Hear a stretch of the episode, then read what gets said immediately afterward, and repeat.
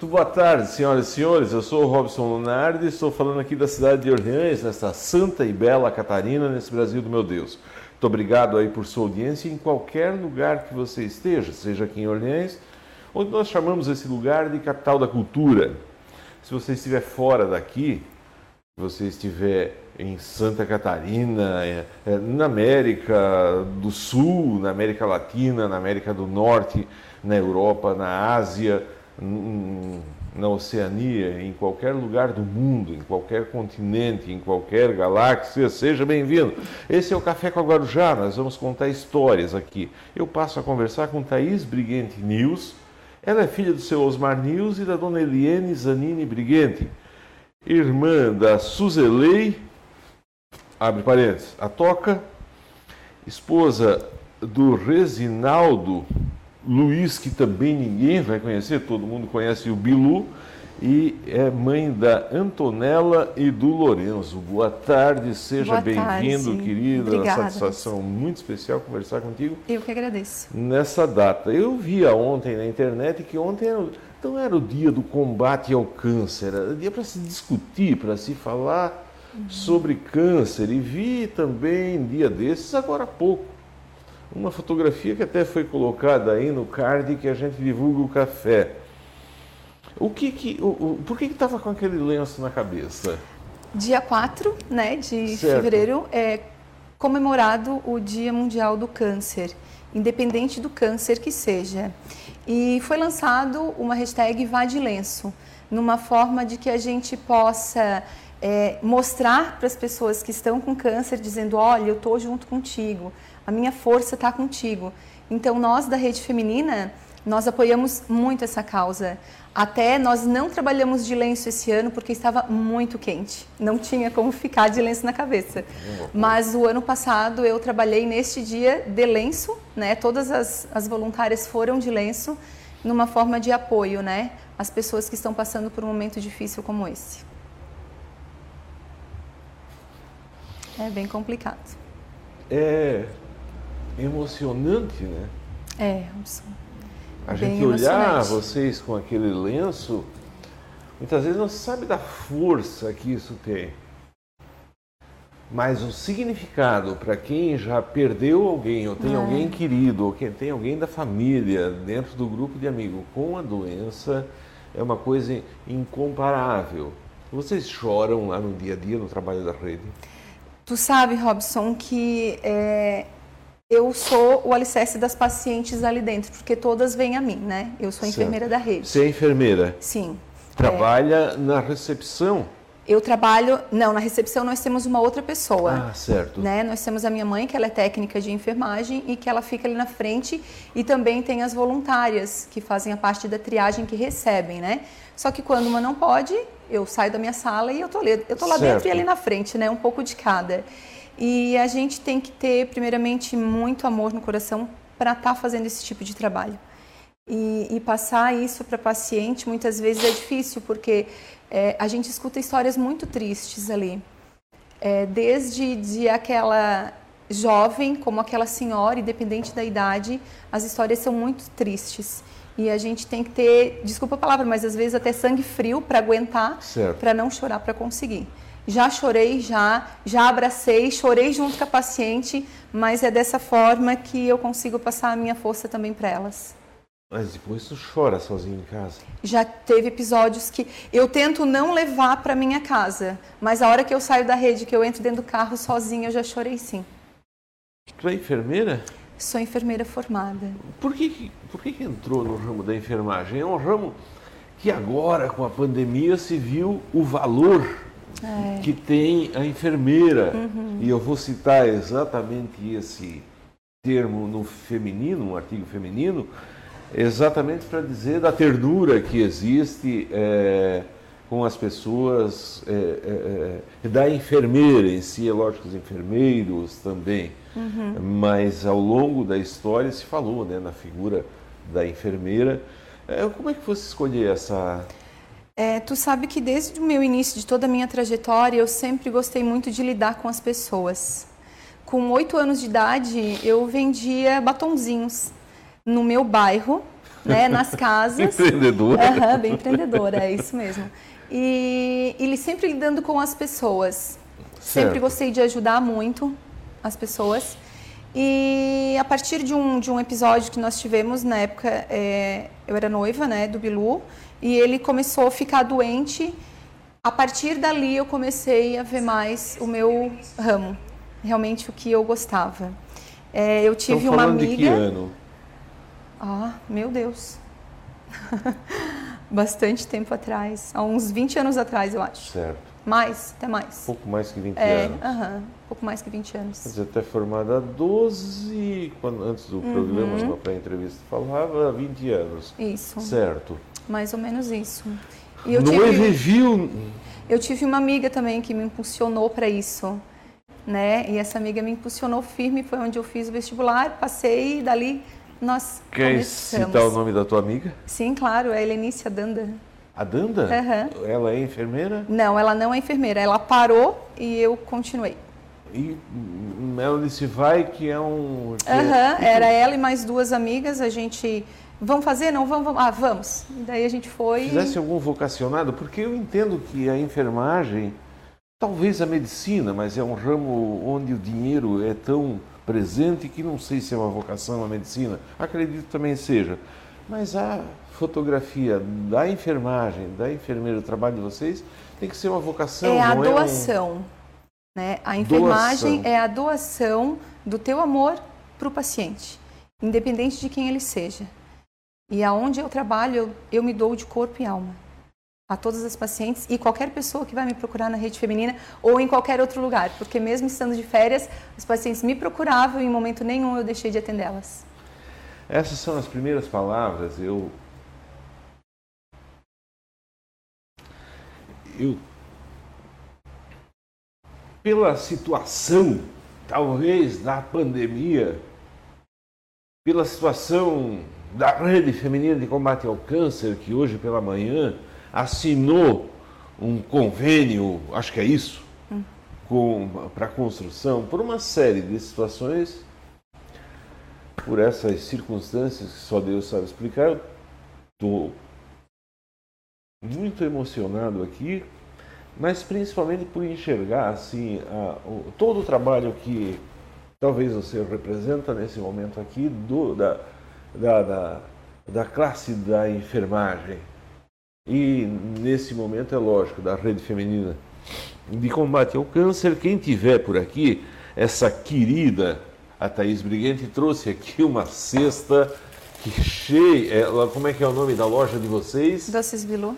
Doces Bilu, olha só, é chocolate, tem tudo que, ó, é especial, especial. Um presente para quem vai aqui, deixa uma mensagem para Thaís, deixa uma consideração, manda um abraço para quem for da Rede Feminina de Combate ao Câncer, vai lá, compartilha, deixa uma mensagem e, e aí vai concorrer a essa cesta. Já tem bastante gente aqui, Antonella Briguente. Minha filha.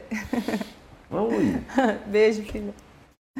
Ah, daí não tem como não chorar. Oi, mames, você é demais. Linda.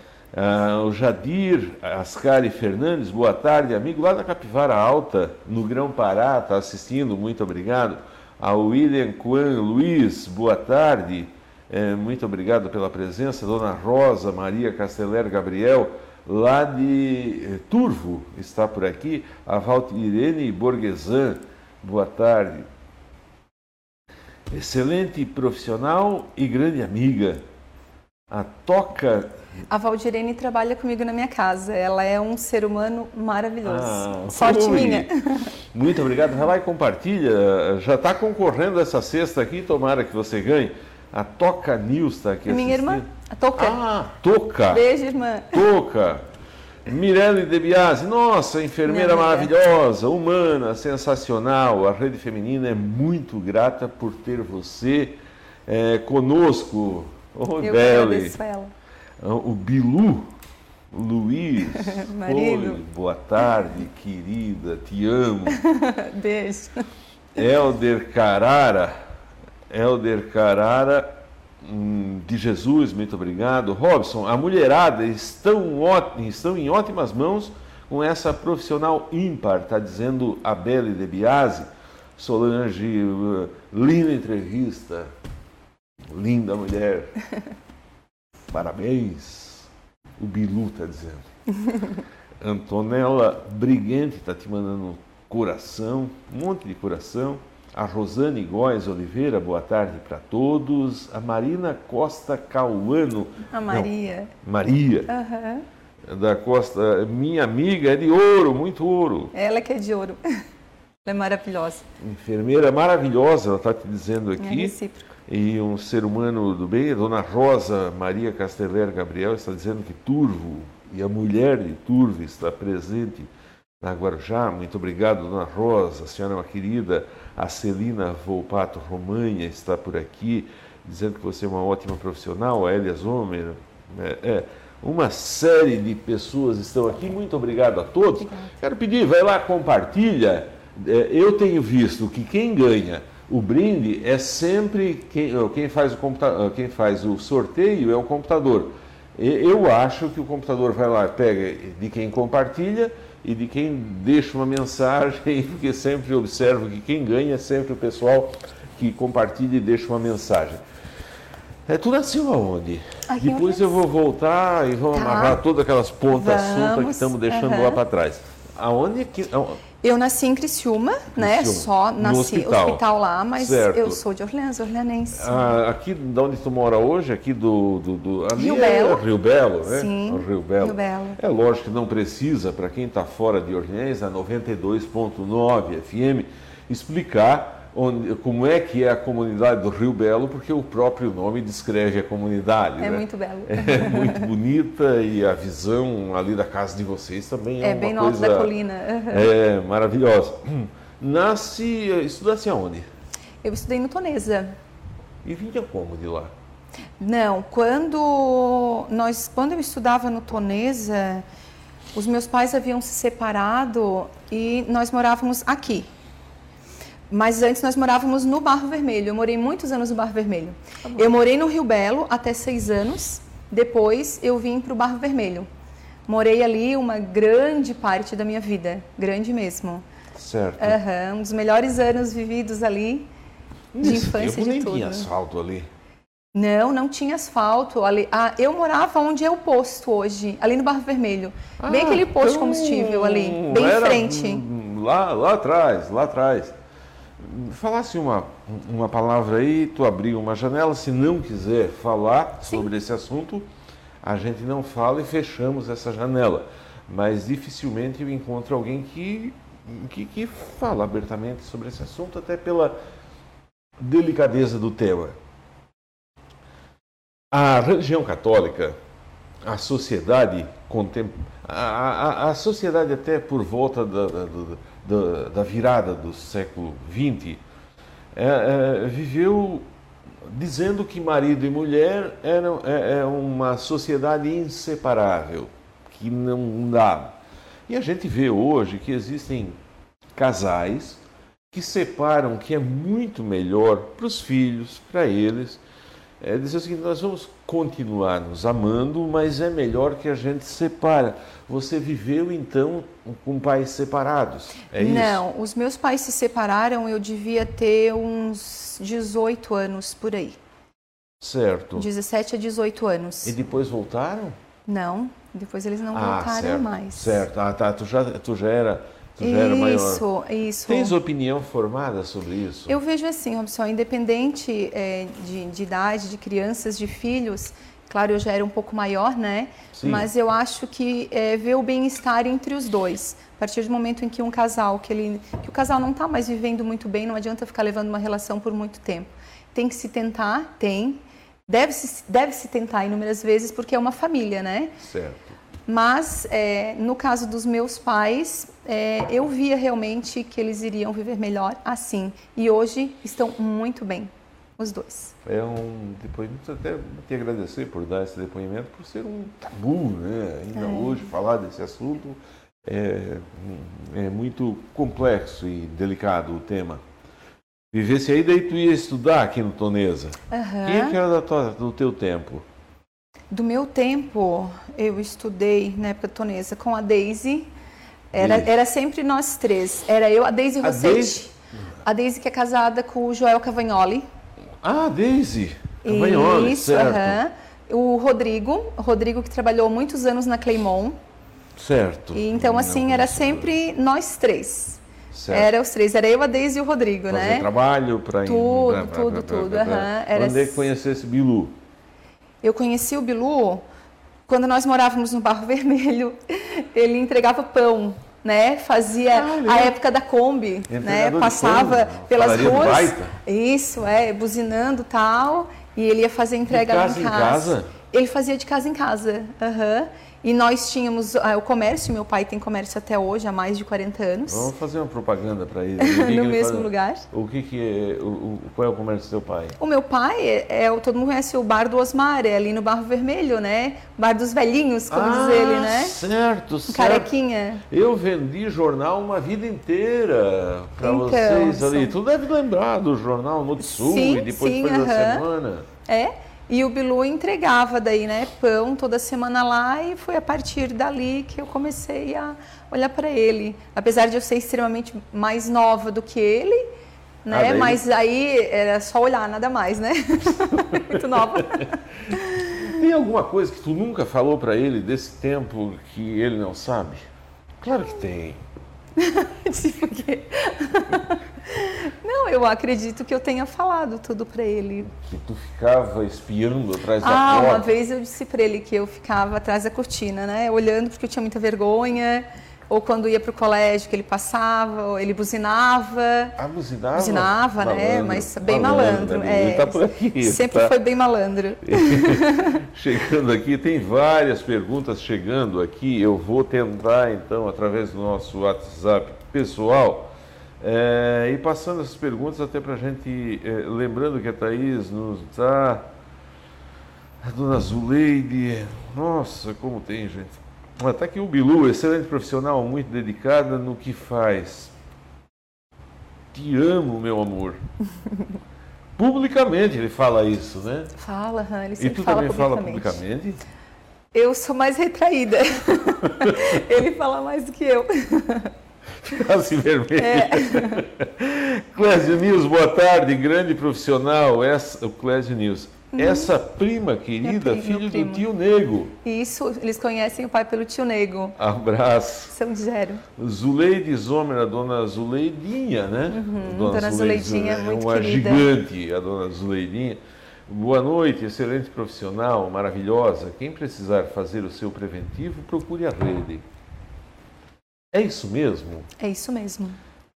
E quando é que é o momento de fazer o preventivo? Tem A idade? partir do momento que a mulher tem a sua primeira relação sexual, um ano após, ela já deve procurar ou a rede feminina ou as unidades de saúde, ou um profissional que ela sinta confiança. Tem a relação sexual que deve acontecer o que aí hoje em dia? Tem que ser com mais de 16 anos, senão é considerado Infelizmente, estupro, né? não, Robson. Infelizmente, a gente tem casos de meninas de 13 anos grávidas, né? Hã? Sim, já pegamos casos assim.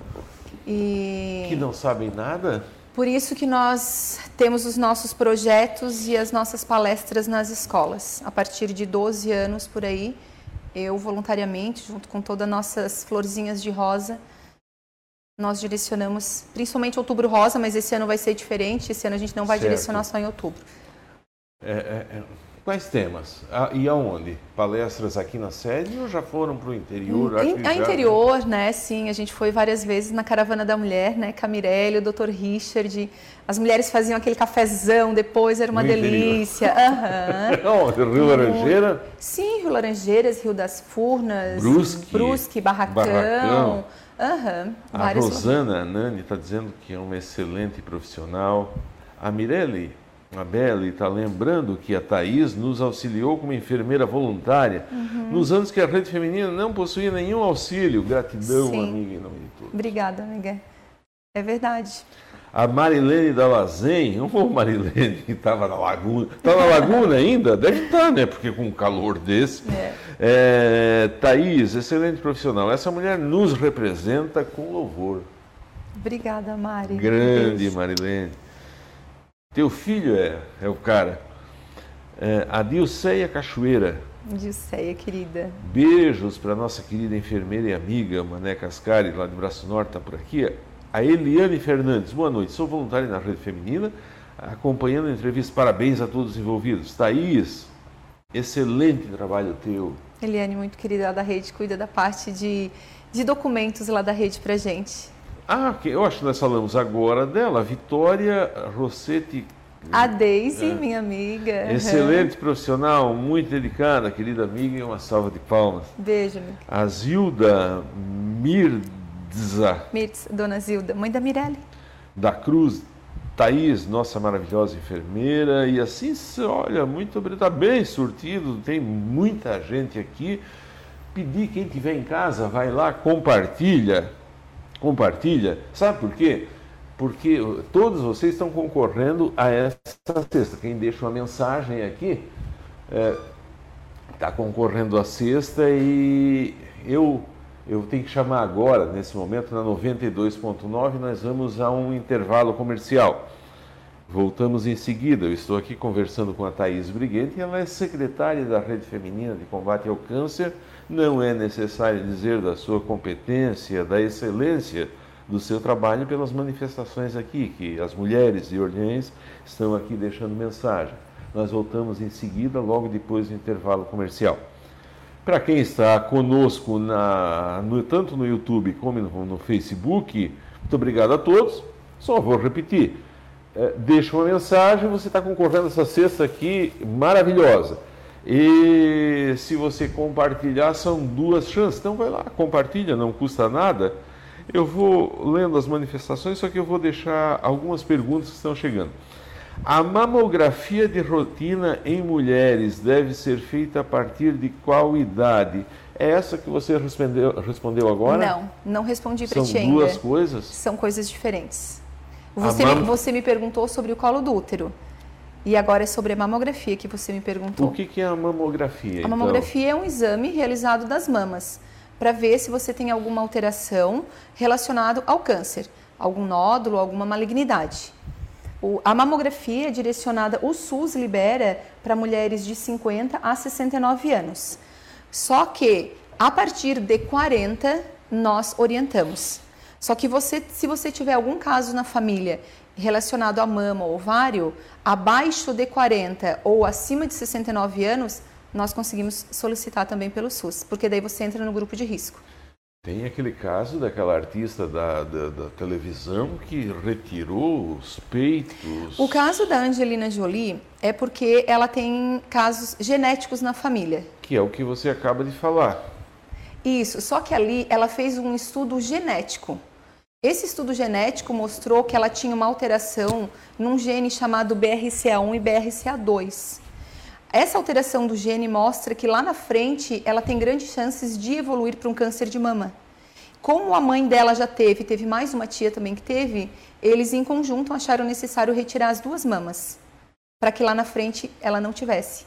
Hoje em dia já tem médicos que realizam esse tipo de exame, esses estudos genéticos, né? Quando você tem um alto grau na família, é, é realizado. Só que é, o SUS. Pô, mas aí tem que. É. Amputar, esse é o termo? Dependendo do tipo de alteração que você tiver na sua mama. artista. Não é muito utilizado, né? Isso não é muito certo, utilizado. Mas a, a, artista, aquela que tem a boca grande, Angelina Jolie, é uhum. é isso, né? Sim. Ela, ela, ela, ela, ela amputou, né? Sim, ela retirou as duas mamas e colocou a prótese numa questão de segurança para ela lá futuramente porque ela tinha grandes chances de desenvolver um câncer de mama. Tem algum caso aqui em Orleans? De retirada de mama, assim, por cuidado anterior, não. Que eu conheça, não. Que eu conheça. E que fez a mamografia e... Inúmeros. Inúmeros. E, infelizmente, é, após essa pandemia, os casos têm aumentado muito. E a gente não vê mais a Na partir pandemia? desse 50. Sim, porque muitas por mulheres, porque muitas mulheres, Robson, elas deixaram de realizar o seu exame de rotina por medo de adquirir o vírus.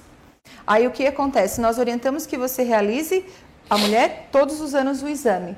Ela não fez o ano passado, não fez o ano retrasado por medo de adquirir o vírus. e daí vai lá, faz o exame e tal, uma bela surpresa lá, uma terrível surpresa, né?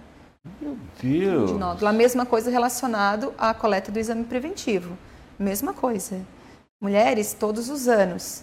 Se o exame deu alteração, a cada seis meses, conforme nós orientamos, deve ser feito. Eu, nós estamos no intervalo. Deixa eu fazer uma outra pergunta. Tem várias que estão chegando aqui. Toda mulher com familiares que tiveram câncer de mama deve fazer teste genético. Vamos ver, o que é o teste genético? É esse que a... BRCA1, BRCA2. É muito que relativo. a Jolie fez lá. Isso, isso. Quanto mais ou menos? Quanto o quê, Robson? Custa? Ah, não sei lhe informar. Nem tem aqui para fazer. Não, não, só região de Florianópolis para lá. Certo. Aqui na região acredito que nós não temos. Talvez Criciúma, né? Certo. Talvez Criciúma já tenha algum geneticista que, que veja. Se você tiver muitos familiares seu com o mesmo problema, é indicativo de fazer um estudo genético. Se você tiver, vamos supor, ah, sua mãe teve, a minha irmã, a minha tia, a minha avó, precisa investigar mais profundamente, né? Quer dizer que o câncer, então, aquilo que se falava uma vez que ele é, como é que diz, que passa de pai para filho, é isso? O câncer de mama ele está presente 10% na genética. Os outros 90% não estão presentes. Mas tem 10%. Tem lá. 10% a mais, isso. Uso de prótese de silicone aumenta o risco de câncer de mama? Não, não aumenta, porque a prótese ela fica atrás da glândula mamária. A glândula mamária fica na frente. Quando vai fazer, eu trouxe uma mama amiga aqui para mostrar para vocês, que fica melhor, Robson. Imaginei que ia ter esses questionamentos. Deu. Ah, aqui. tá aqui. Essa aqui é uma mama amiga. Essa mama amiga aqui, quando você vai realizar a mamografia, eu vou virar assim de ladinho, a, a, o aparelho pega esta região aqui e não a parte inteira aonde está a prótese. A prótese é deslocada para trás e pega essa região mamária aqui. Então é aqui que fica localizado os nódulos e é aqui que vai ver. E não é porque você tem prótese que dói, tá? O exame não dói. Não dói. Nada. É, é, é uma espécie de um beliscão. Já fizesse, claro que já. Já. Não dói nada, não.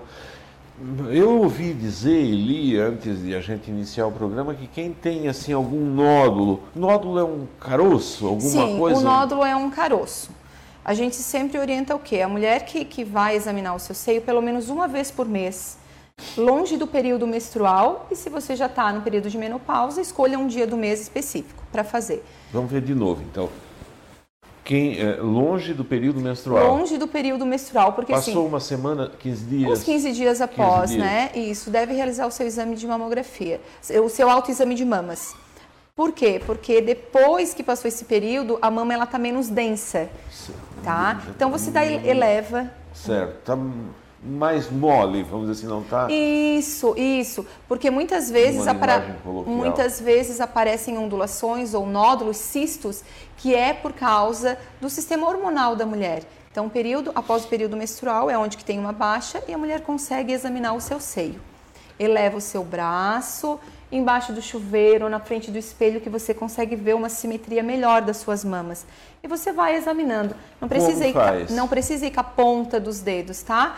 Vai ele assim, ó, mais deitadinho, e daí você consegue ter uma noção do que você vai sentir, tá? Um nódulo, existem vários tipos de nódulo. Existem vários tipos de ondulações, existe a mama densa, existe a calcificação da mama. Então, Vamos assim, lá, devagar então. Mama densa. Mama densa, queres pegar para te ver, porque aqui a gente tem um nódulo mesmo, tá? Depois dessa mama, depois você pega para você sentir para ver. Muitas vezes a mulher chega lá na rede e ela diz assim, Thaís, eu vim porque o meu marido percebeu que eu tenho algo diferente no meu seio. Então é importante isso também, tá? Não foi nenhum caso nem dois, vários. O marido. O marido percebeu, Thaís, eu vim aqui na rede porque o meu marido percebeu que eu tenho um nódulo no meu seio. O meu marido percebeu que a minha mama está diferente. Tá vendo o cuidado também, né? Certo, certo. A ondulação, então, é, é- não Ah, é. vamos supor, a densidade, a mama densa é que ela é uma mama mais endurecida. Muitas vezes a mulher já amamentou, esse seio empedrou durante a amamentação. E ela percebe isso, é lógico, né? Algumas não percebem. Por Algumas não, não, ter notam. noção disso. Justamente. Por não ter noção, né? Sim. Achar que isso é um processo sim, natural. Sim, um processo natural. Mama densa dificulta um pouco mais para que a gente consiga diagnosticar.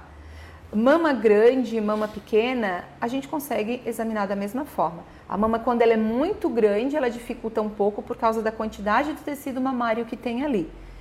Por isso a importância do exame, independente do tamanho do seio. Os mamilos têm alguma. A, a, a, mamilo, tem, tem, tem, alguma forma anatômica que deveria ser assim ou, ou, ou, ou as diferenças neles são naturais? Existem mulheres que têm o bico do seio revertido para dentro, que ela já nasceu assim, não há problema nenhum rachado no meio? Pode, pode ser também, mas isso não é uma base para a gente ver se há algo de anormal ou não. O que, que a gente percebe além do nódulo quando tem algo de anormal na sua mama? A mulher ela tem o bico do seio assim, protuso, e de repente esse bico reverteu para dentro. Acende-se um sinal de alerta, porque ela não tinha o bico do seio revertido e ele reverteu. Isso é um processo de tempo ou, ou, daqui a pouco ela começa a perceber que está tendo uma mudança e no prazo de um mês para tá reversão para reversão do bico do seio a, o nódulo já está instalado ali há mais tempo. E ela não percebeu o câncer já está ali há mais tempo porque não, não num autoexame de mamas não é só o nódulo que a gente observa sabe Robson são outras alterações a secreção mamilar não é você ir lá e apertar o seu seio, ah, vou apertar até para ver se sai alguma coisa, não. Essa secreção ela é espontânea, ela sai sem você apertar. Então, uma secreção. Ah, uma secreção também é um. Sim, devemos ter atenção. Secreção espontânea saindo do mamilo, deve-se se ter atenção. A textura da pele muda. Ah, vamos supor, a pele é lisa, de repente ela começa a ficar enrugada, ondulada ou com uns furinhos como se fosse um aspecto de uma casca de uma laranja, mas um sinal que nós devemos ter. São sinais isolados ou eles vêm todos para ter um nódulo, todos eles Quando aparecem? Quando ele o primeiro a aparecer geralmente é o nódulo, mas pode aparecer referente a esses outros sintomas também. Deixa eu só. A Gabriela Américo, boa noite. A Valéria Dandolini, boa noite, te cumprimentando. Valdir, a Maria Perim, cumprimentando aqui. A Edna Debiase Cascais Thaís, querida, dedicada enfermeira, você é uma pessoa maravilhosa. A Maria de Costa Cauana está te mandando Flores, a Suzy Zanini Briguente. Minha tia, de Tubarão. Beijo, tia. Oi, lá de Tubarão, muito obrigado. Parabéns, Thaís, pelo lindo trabalho que você faz. Excelente profissional, pessoa do bem e iluminada. Ajuda a todos a qualquer momento. Beijos. A Eliette Zani, acho que é Minha isso. Minha outra tia. Outra tia? Oi, que bom. Beijo, tia, ah, essa é a mãe do doutor Lírio. Do do Lírio, é. O doutor Lírio está para vir aqui há, há, tanto tempo, esse ano não vai ter como não vir. É. Muito obrigado pela presença qualificada aqui. A Valéria Dandolini está te mandando uma salva de palmas. A Denise Becker. Hum, boa Oi, Denise, como é que tá? Tudo bom? Que Deus te abençoe. Boa noite. Fui enfermeira na rede feminina e sei do trabalho desenvolvido. Pacientes em tratamento de câncer vinham. E Denise, excelente profissional também. Maravilhosa. Me abraçavam com sorriso no rosto dizia que ia dar tudo certo. É uma família. Parabéns, Thaís. Briguentes são merecedoras da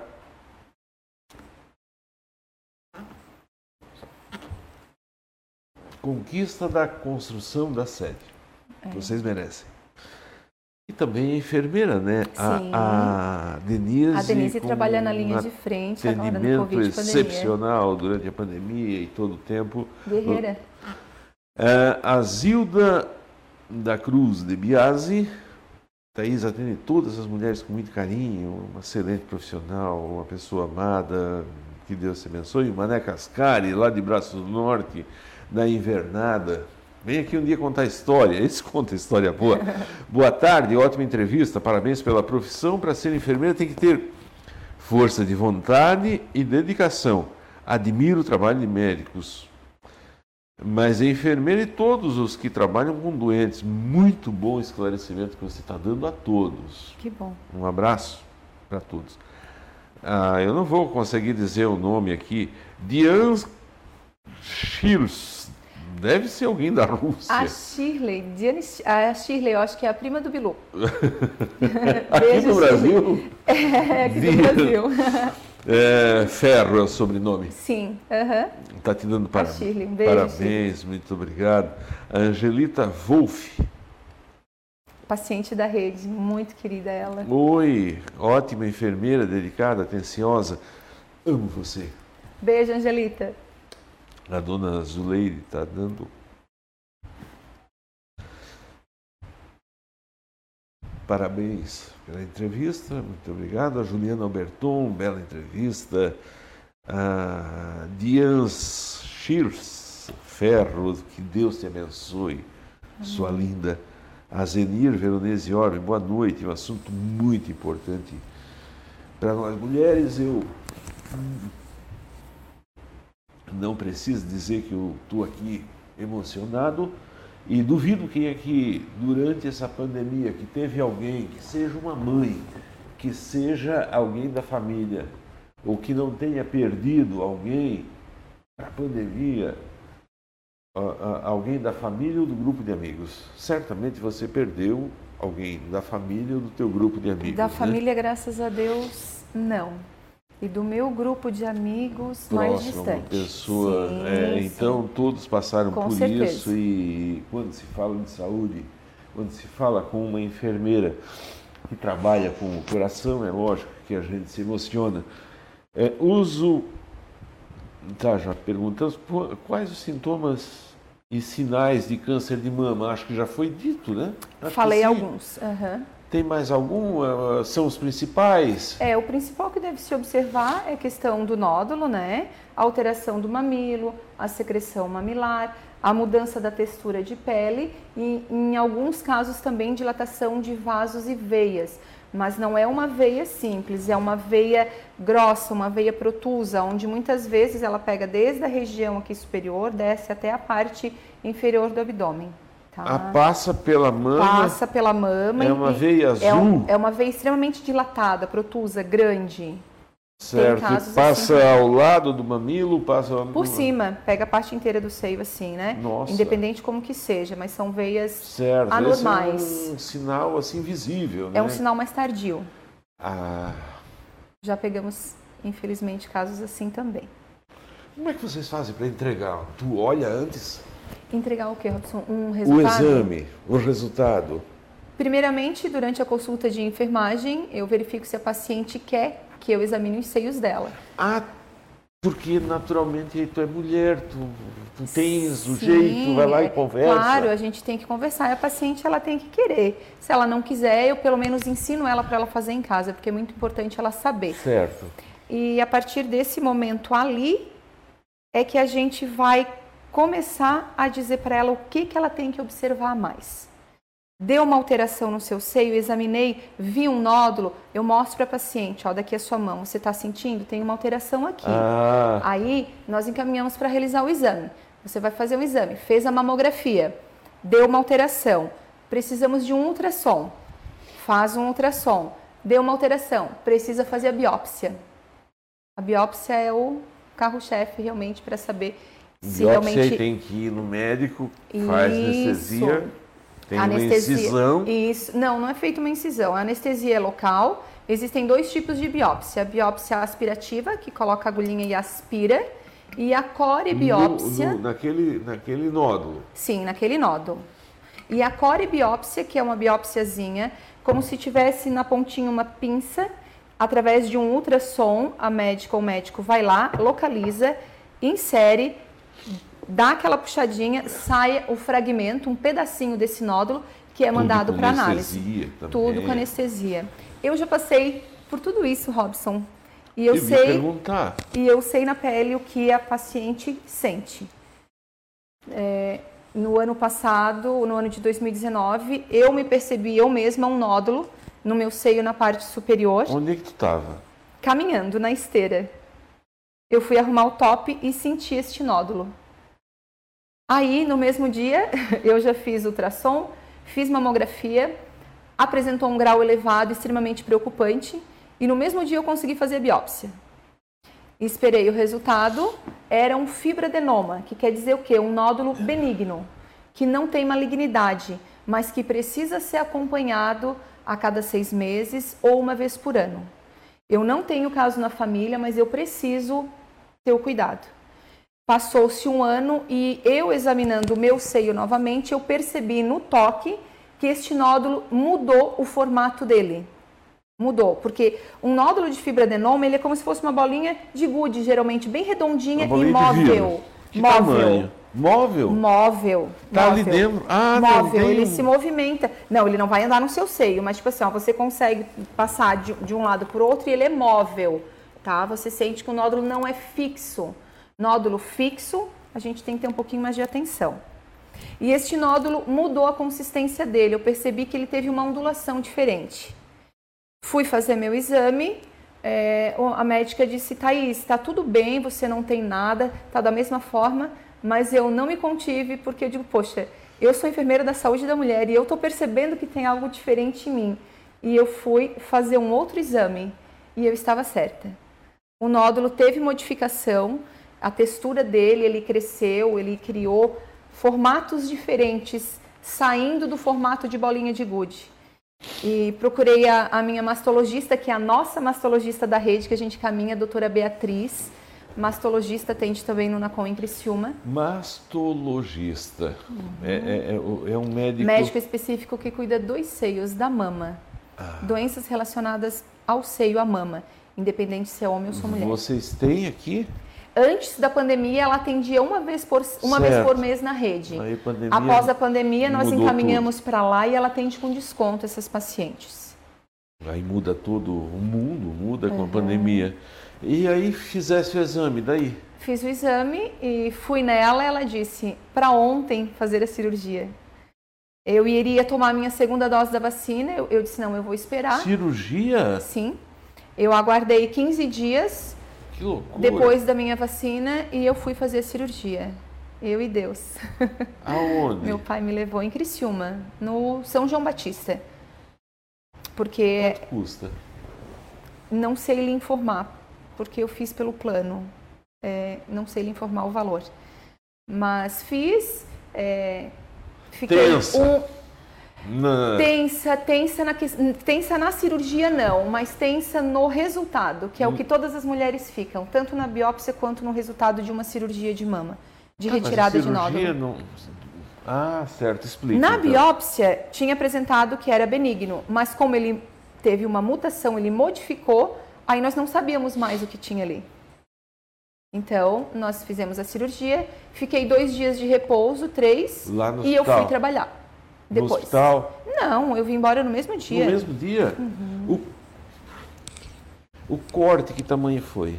Um corte pequeno, dependendo da localização do nódulo. Okay. O meu era próximo da auréola, aqui, próximo a essa região. Certo. Um cortezinho assim, pequeno, porque depois eles abrem, né? A prótese de mama não interferiu em nada da retirada do nódulo e nem para perceber o nódulo. Ah, tu tens prótese? Sim, e não interferiu em nada. Ah, como a tua vida nem, nem, nem foi dado bola para prótese, foi feito. Sim, o não nódulo ele fica chamar na o frente. médico, o cirurgião não, plástico, nada. Não, de maneira nenhuma. Retirado o nódulo, foi tapado, fiquei com curativo por um período e depois foi lá, retirou o pontinho e deu. Em questão de dois dias, eu fiz numa sexta, na segunda-feira eu fui trabalhar.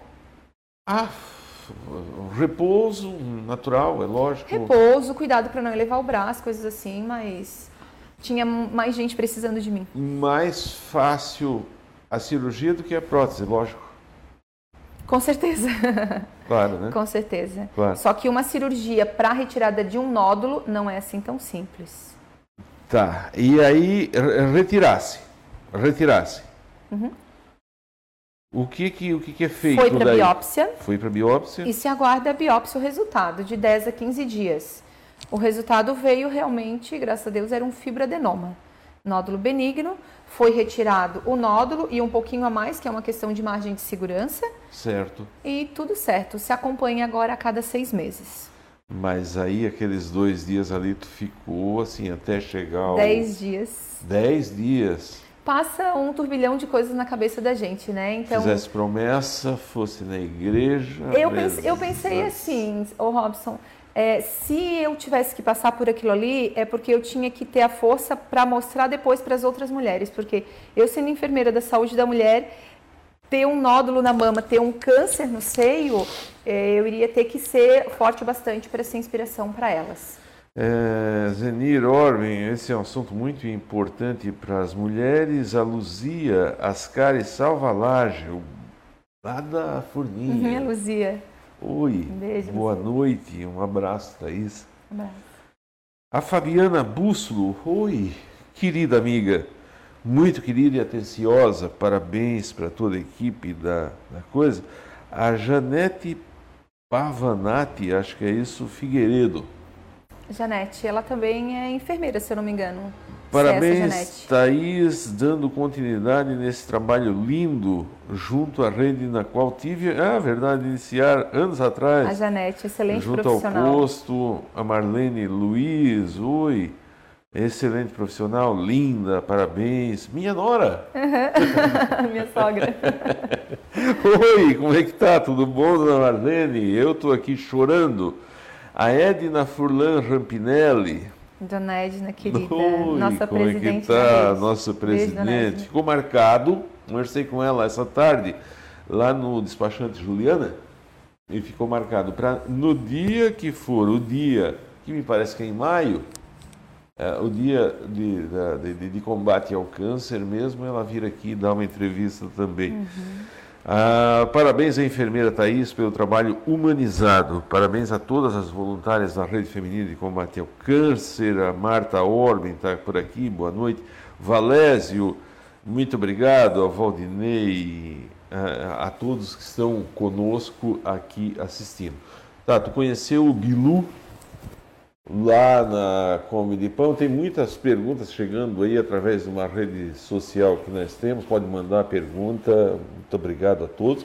Está todo mundo concorrendo. Quem deixar mensagem a essa cesta de, de presente que ela trouxe aqui, tem chocolate, só coisa boa, só coisa boa. Coisa boa. E você compartilha ou deixa uma mensagem. Se fizer os dois, eu acho que está concorrendo em dobro e, e, e, no final do programa o computador faz, a, faz, a, faz o sorteio.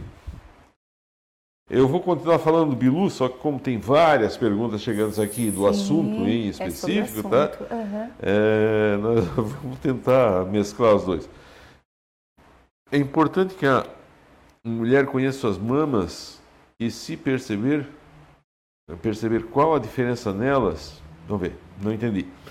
É importante que a mulher conheça suas mamas e se perceber qualquer diferença nelas. Ah, entendi. É importante que a mulher conheça suas mamas, se perceber qualquer diferença nela, deve procurar um mastologista? Pode procurar um mastologista, mas pode procurar também ou a rede feminina ou uma unidade de saúde. Para as primeiras informações, Mastologista geralmente a gente encaminha quando tem algo já diagnosticado ali. Entendi, entendi, está tudo certo. É, se eu puder complementar, do nada que eu sei disso, eu entendi até hoje em todas as entrevistas que eu fiz que a rede feminina ela é diferente do SUS porque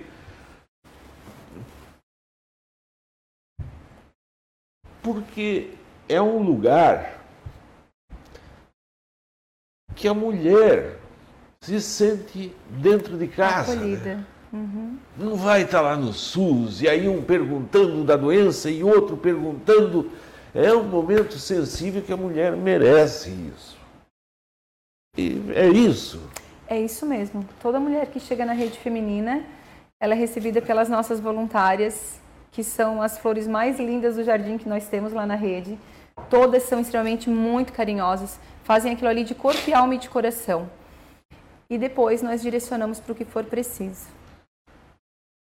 Existem vários tipos de câncer de mama ou câncer Ex de mama não, é existem câncer vários de mama? Tipos. Existem vários tipos de câncer. Até um deles, que é um dos mais comuns, que é o câncer relacionado ao hormônio, ao estrogênio, Por isso, a mulher no período de menopausa deve ter uma extrema atenção em relação à reposição hormonal. Hum, é indicativo? É indicativo se você não tiver casos na família e sempre ter a orientação de um profissional de saúde e de um médico. A Roseli Abreu, parabéns por toda a sua competência. A Neca. Hã? A Neca. A Neca? Neca. Beijo, Neca. É, competência profissional e como um ser humano você é maravilhosa. A Laura Schultz Michels, deve ser do Braço Norte. O pessoal que estiver conosco diz de onde é que está falando, que aí a gente depois é, é, fica dentro na geografia do programa. Muito obrigado é, a Laura Schulz Michels, deve ser do Braço Norte, né? Acho que sim. Mas se bem que tu também, tu é... Eu sou Nils. Nils, né? Nils é da onde? São Gero. São de Gero. É o pai de São Gero. Ah, que daí vieram morar aqui. Sim. A Marlene Menegasso está te cumprimentando, a Marta Orben, é... Bilu. Parabéns, Robson, pelo trabalho que agora já faz, citando meu nome aqui levar a mensagem para as pessoas, bela entrevista. Parabéns. E eu ia perguntar, dizer, vamos parar um pouco com as perguntas aqui, eu quero conhecer um pouco mais de ti. Tá, tu conheceu o Bilu lá, entregando pão. De madrugada ele saía, né? Sim, sim, porque precisava. Ele, ele conta para mim que ele tinha que colocar uma caixa de som grande e despertar para conseguir acordar, acordar às quatro da manhã, porque ele entregava num hotel que tinha aqui em Orleans, né? E toda a região. No Hotel São Francisco. Uh, uh, depois de casado, ainda entregava pão ou foram fazer outra coisa? Depois de casado, não. Daí começou com a loja lá embaixo, né? O Doces Bilu.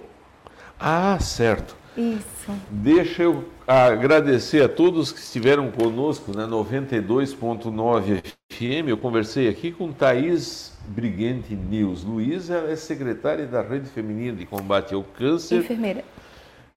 É, enfermeira, eu, é lógico, eu já, eu, eu já não raciocino direito quando eu estou bom. E eu estou aqui chorando, um chorão aqui, emocionado, é lógico que vale é, é, é isso. Muito obrigado a todos. Amanhã tem café com a Guarujá Amanhã com outra mulher especial aqui, a esposa lá do Mercado Becker, a esposa do Fabinho vai estar por aqui. Pode certeza que tem brinde bom, tem história boa uh, aqui no Café com a Guarujá. Muito obrigado a todos. A gente volta amanhã. Nós, na rede social, continuamos aqui. Pode escutar o sino, que são sete horas. O padre diz para terminar o programa, mas nós levamos até um pouco mais. o padre só não pode rogar praga. E nós continuamos aqui. Eu quero dizer que essa querida trouxe lá. Da, como é que é o nome da loja? Doces Bilu. Doces Bilu. Quem quiser fazer uma cesta bonita, está chegando a Páscoa aí daqui a pouco. Olha só como é que é. Esse capricho aqui. O telefone 3466, bem fácil. 1, 2, 3, 4. Vai lá, tem cesta, tem chocolate para dar de presente de aniversário, coisa é especial. Ela trouxe a cesta e fica concorrendo quem deixar uma mensagem, pode deixar uma ou mais, e, e, e, e compartilha também para levar para outros grupos de amigos, para os seus amigos, essas informações importantes que está a Thaís Briguente está passando por aqui ela é enfermeira da Rede Feminina de Combate ao Câncer. O caso aqui, como a. Rosileni Roveda, muito obrigado. A Enide Furlan, a Zélia Becker, lá do São de Gero, né? Parabéns pelo trabalho em São do Gero. A Dian Shears, a meia entrevista. Não, a gente continua aqui. Ela só termina lá no rádio. Aqui na rede social nós continuamos conhecesse o Bilu lá. E aí namoraram onde? Na escola? Não, porque ele já tinha se formado, eu ainda estudava.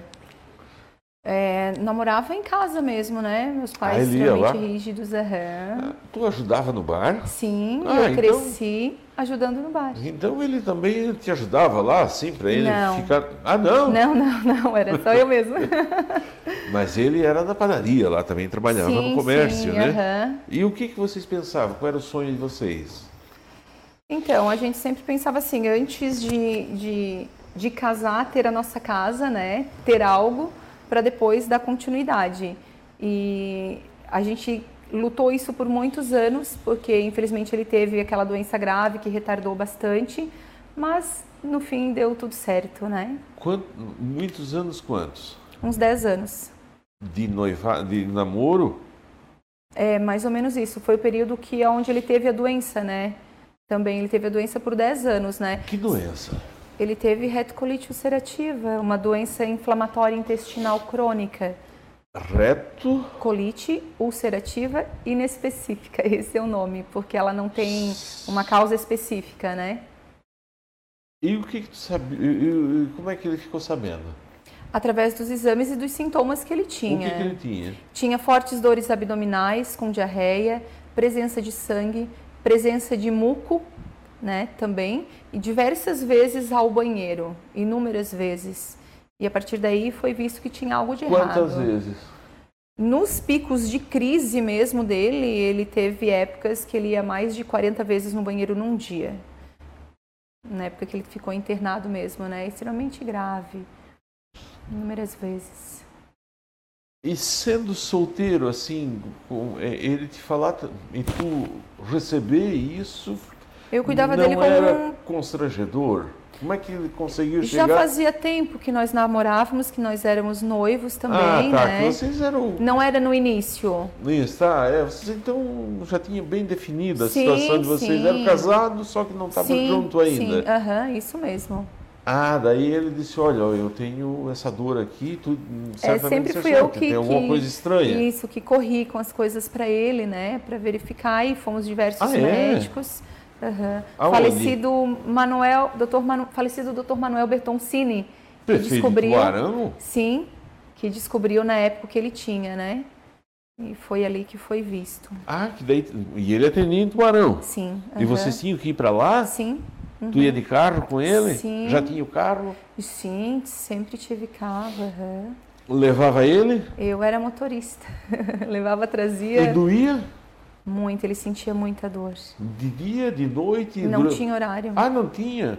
Não tinha. Ele conta que às vezes ele chegava a afundar o joelho de ficar com os cotovelos assim, sentadinho no banheiro, porque não tinha como sair do Numa vaso, posição, né? como é que chama? Fetal, né? Eu acho que é isso. É, ficava sentadinho ali assim, é. Foram anos muito tristes, mas foram anos vencidos. E o que que o, e, e o que que o médico disse para ti? Tu estava lá junto? Quando foi diagnosticado, ele falou, nós conhecíamos pouco sobre a doença, eu estava estudando ainda enfermagem, né? Tanto que eu fui investigar, fui estudar cada vez mais, meu TCC foi sobre isso. Depois, ah, tu né? passou? Sim, eu E o fui. médico disse que se conhecia pouco sobre isso? Não, não, o médico conhecia, eu conhecia pouco Ah, sobre certo. isso, né? Porque na época a gente não sabia, a gente imaginava que era um câncer intestinal que ele tinha, Ah, né? Nossa senhora. É. Ele vivenciou E tu 10 chorava? anos. Chorava. Junto com ele? Não, nunca na frente dele. Ele sabia que tu chorava? Não sei. Ah, então tu estás dando um É, agora, agora acho que ele sabe. Ah, tu chorava sozinha? Sim, é pedindo para Deus, né, para trazer a cura para ele, né? Porque é muito triste uma pessoa passar por momentos de dor, né? E, e toda a situação que ele vivenciou, que nós vivenciamos. A situação mais grave foi na época que a Antonella, já nascida, tinha um ano de idade.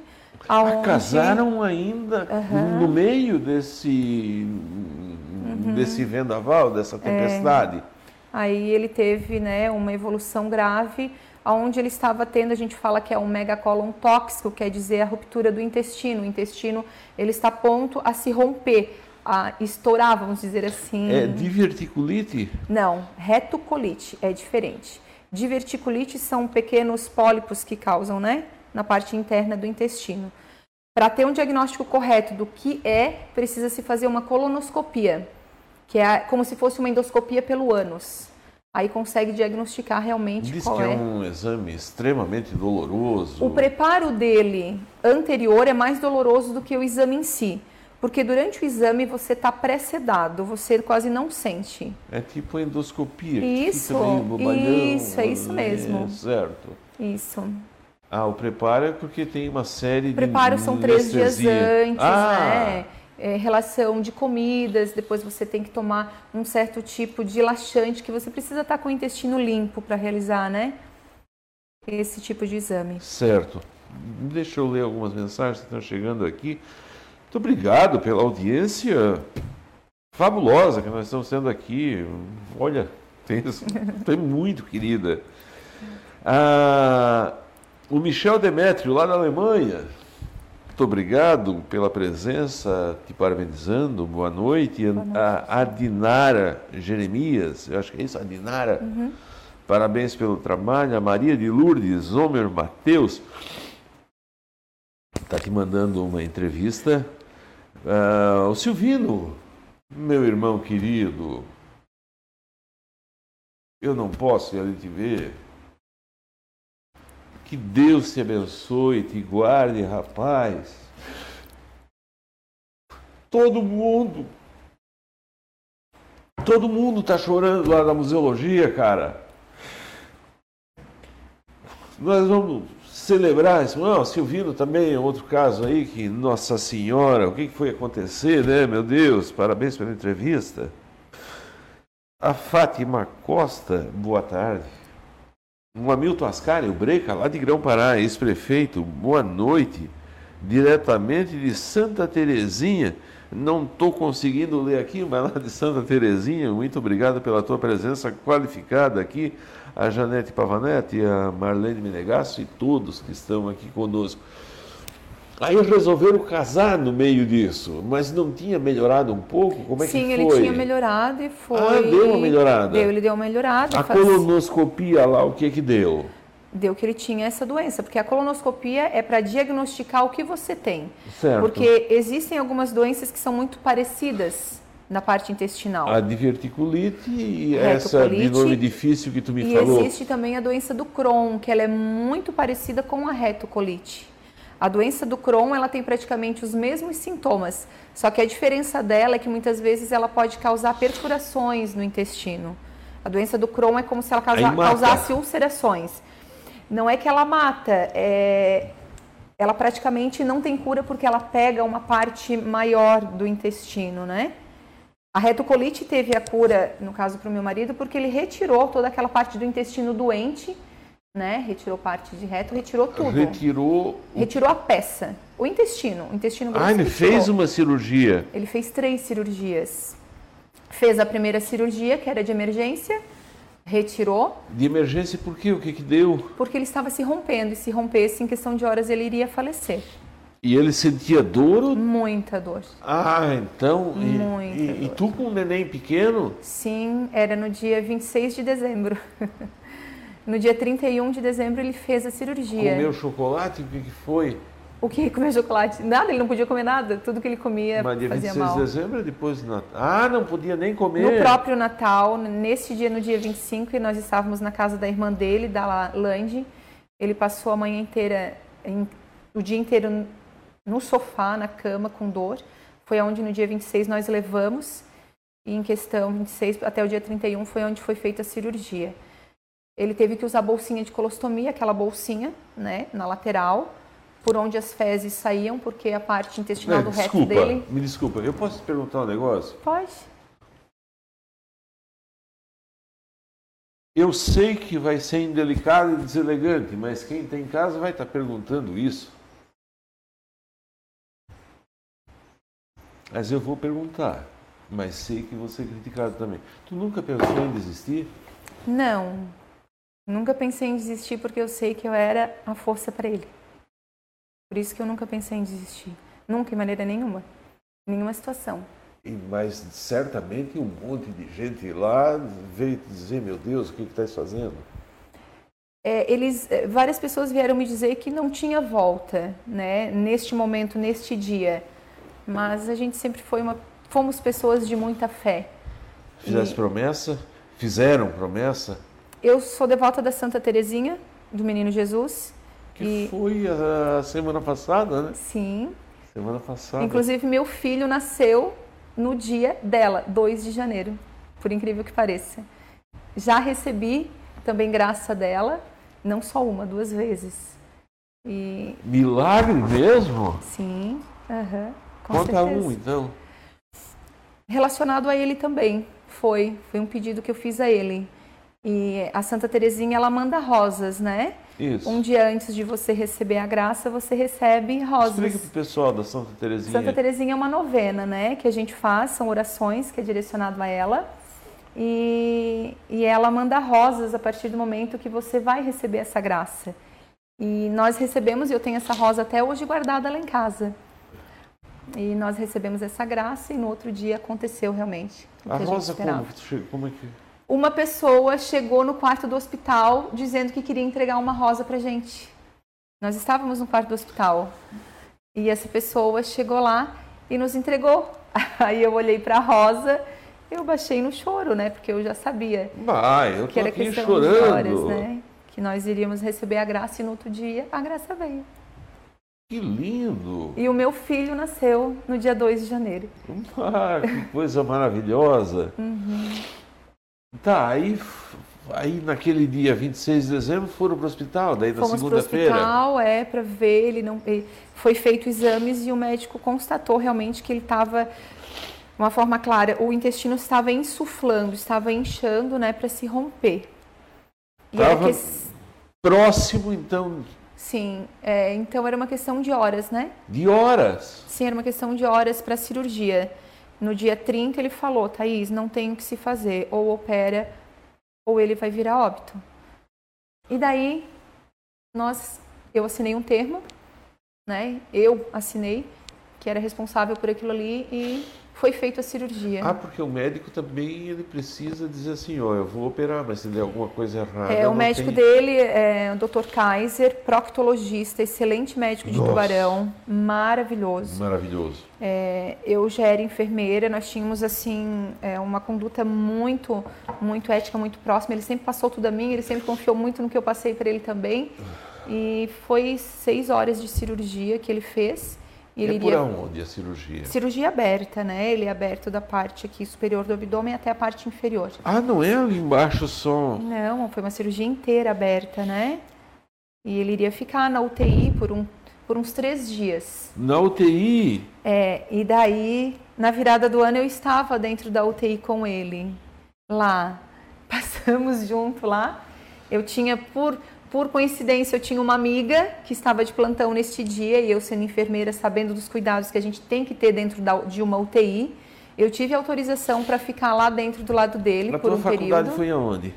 Foi aqui em Orleans, na Unibab. Ah, eu sou a primeira certo. turma de enfermagem. E, mas aí certamente visitou a UTI lá em Só que eu fiz uma pós, né? E a minha Ah. pós, eu conheci várias pessoas de fora, Certo. aonde que que a gente tinha mais convívio. Na também. virada do ano tu estava, que ano isso?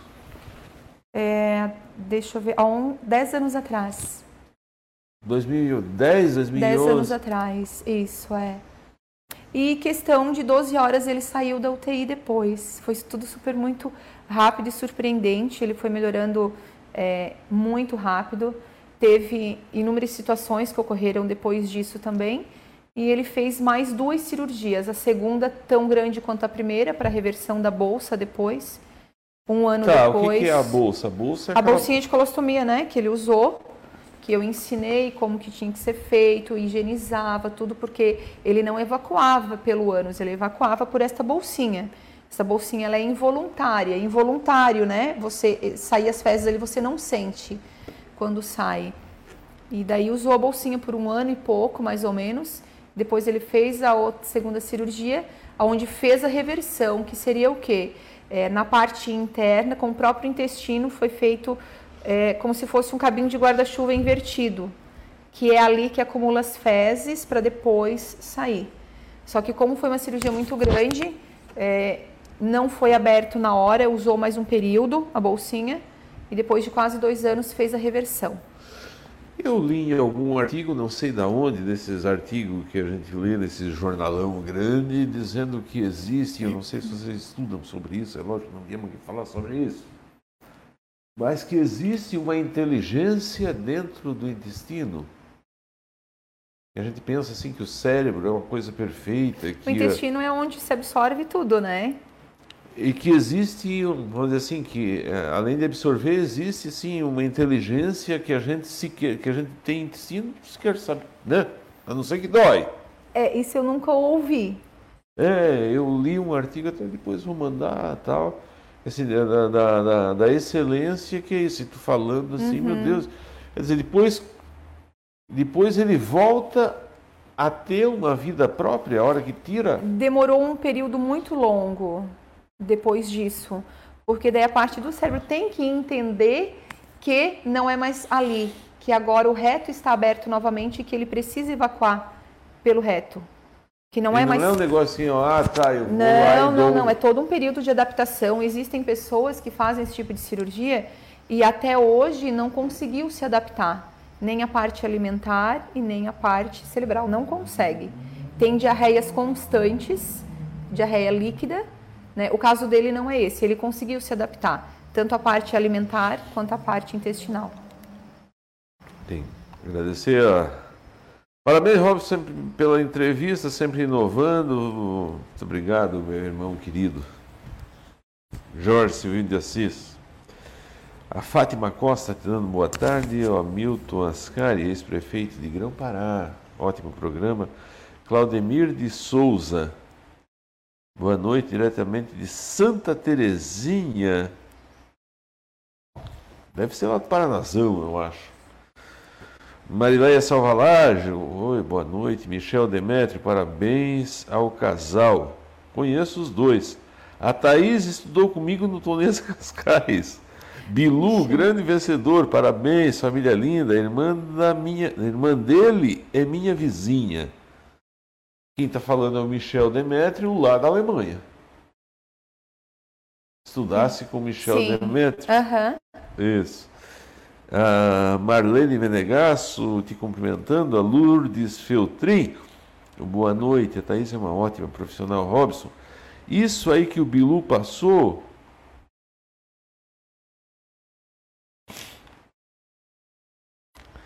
Se chama fé. É com a proteção de Deus. Com certeza. Tu acredita nisso? Muito. Muito.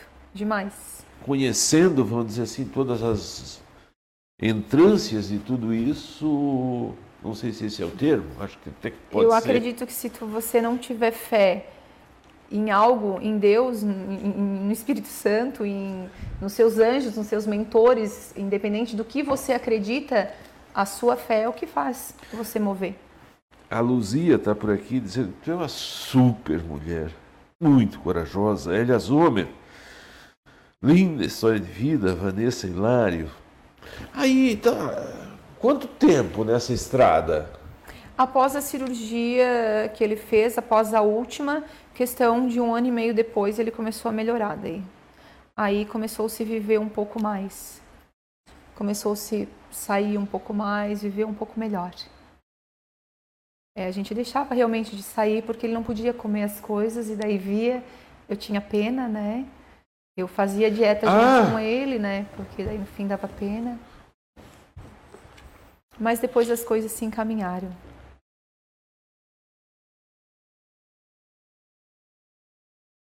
Novamente você é indelicado e deselegante, mas me desculpa. As coisas os mistérios da vida e as coisas do casamento também foi deixado de lado. Sim. Tudo, na tua vida particular, fizesse dieta. Quando, quando ele saiu do hospital pela, pela primeira vez que ele fez a cirurgia, ele saiu praticamente pele e osso. Ah, ele estava aí... muito debilitado, muito, muito, muito, muito. Demais. Mas é ali que a gente vê e conhece um casal, né? Nas adversidades, né, Robson? Olha, talvez as histórias mais mais fantásticas. Acho que esse é o termo que já ouvi aqui no programa. Elia Zomer, devemos ter muita fé e confiar em Deus. É. Parabéns, querida. A Olímpia é. de Biase, Salvador, boa noite, mulher guerreira. Ser um exemplo para todo mundo. Eu tenho dezenas de perguntas aqui chegando. Eu queria. Eu fiquei chorando o programa inteiro. É, e tem realmente dezenas de outras pessoas que estão aqui. Ah, todas se cumprimentando, todas. A Nide Furlan está te mandando um beijo assim, dando uma declaração de amor aqui, extensa. ah, o Marcão lá da saúde Tá mandando aqui o número de. É aqui, uma notícia boa, acabo de receber é, do pessoal da saúde o número de infectados, até vou dizer aqui, tá? 32. Que bom. Diminuiu que está diminuindo. consideravelmente, que me bom. parece que já chegou lá em cima. Esses programas aqui deveria a produção trazer pelo menos um lenço aqui, né? Porque. Uh, mais 32 e 34 recuperados. Que bom. É, duas pessoas estão internadas no UTI, três em leito clínico, quer dizer que tem vaga no hospital e que deve estar passando Se essa nova onda. Ao Júlio Cancelier, meu amigo querido, está assistindo lá de Brasília, lá de Florianópolis, dizendo que o prefeito de Pedras Grandes está em Brasília assistindo o programa, pedindo para te fazer uma palestra lá em Pedras Grandes. Fizemos, com certeza. Uma vez nós já fizemos na escola. Eu e a Mirelle e mais duas voluntárias. Ai. Bem no início. Nós já fizemos, mas a gente faz sim, com certeza. É, o uso de anticoncepcional aumenta os riscos de câncer de mama? Depende do tipo do anticoncepcional e depende da idade da mulher. Existem anticoncepcionais que têm uma dosagem de hormônio muito alta, que não, não é relacionado ao câncer de mama, tá? O uso do anticoncepcional. Mas o excesso de hormônio no organismo da mulher não é viável. Principalmente, muitas vezes eu recebo casos de mulheres que elas estão com 50, 52 anos e estão fazendo uso do anticoncepcional com alta Sim, doses. Não há necessidade de estar tá induzindo. Aí eu oriento, não, ó, vamos fazer um ultrassom transvaginal, vamos consultar o médico, fazer o preventivo. O que, que é ultrassom transvaginal? É um ultrassom, é um ultrassom feito pela região vaginal mesmo, para ver a parte interna de útero, lá dentro, ovários e trompas. Porque durante a coleta do preventivo, eu não vejo a parte interna do útero, eu vejo somente o colo do útero. Certo. O câncer o câncer de mama tem cura? Tem grandes chances de cura. Muito. 90% dos casos que são diagnosticados cedo têm chances de cura, sim. É possível ter câncer mesmo sem sentir nada no autoexame? É, porque muitas vezes o nódulo ele é muito pequeno e nós não conseguimos perceber no toque. Quando a gente vai examinar a mama, por ele ser muito pequenininho, a gente não consegue sentir. Por isso a importância da mamografia para diagnosticar esses nódulos bem pequenininhos. Muito obrigado a todos que estão aqui conosco. Tem manifestações chegando aqui. Não vou conseguir ler a todas. Agradeço com o coração. Mas dizer que a Marta Orben, muito obrigado. A Irene Perinha, a Dona Olímpia de Biase Salvador, muito obrigado pela presença. Cada vez mais aumentando o número de pessoas que estão aqui conosco. É... Mães que amamentam podem ter câncer? Do... É, não entendi. Vamos ver. Mães que amamentam podem ter câncer durante a amamentação e após a amamentação? Estudos dizem que a cada um ano completo de amamentação você tem 3% a mais de proteção. Hã? É, na sua mama. Olha que lindo! Tá? Isso é coisa de Deus. É, coisa de Deus. Existe é, essa proteção. Então, por isso que mulheres que amamentam por um período mais longo, de seis meses a um ano, tem maior chances de ter proteção na sua mama. E é possível, é raro, mas é possível ter. O câncer pode voltar mesmo após a mulher ter alta? Pode. Se ter alta significa aquele período. Cinco anos. Cinco a seis anos, isso. Se esse câncer ele já atingiu a parte do canal linfático, foi aonde que ele já teve um lugarzinho para seguir em frente. Linfáticos são as ínguas? Isso, aquelas, aqueles glândulazinhas que a gente tem embaixo na axila. Qual a idade mais comum da incidência de câncer de mama? Antigamente era a partir de 50, hoje a partir de 40 e até menos já tem.